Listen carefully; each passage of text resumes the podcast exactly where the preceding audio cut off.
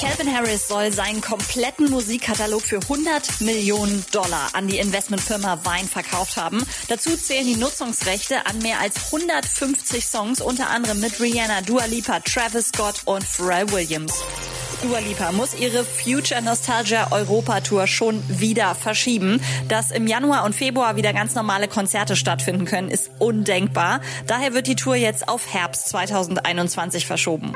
Crazy. Pharrell Williams hat Fußballtrikots für verschiedene europäische Clubs designt, unter anderem für den FC Bayern München. Und Mark Forster, du hast die Haare schön, aber ein Ticken zu schön für Sido. Der war gestern beim Friseur. Burak, Ja, so wie Marc bitte, ja?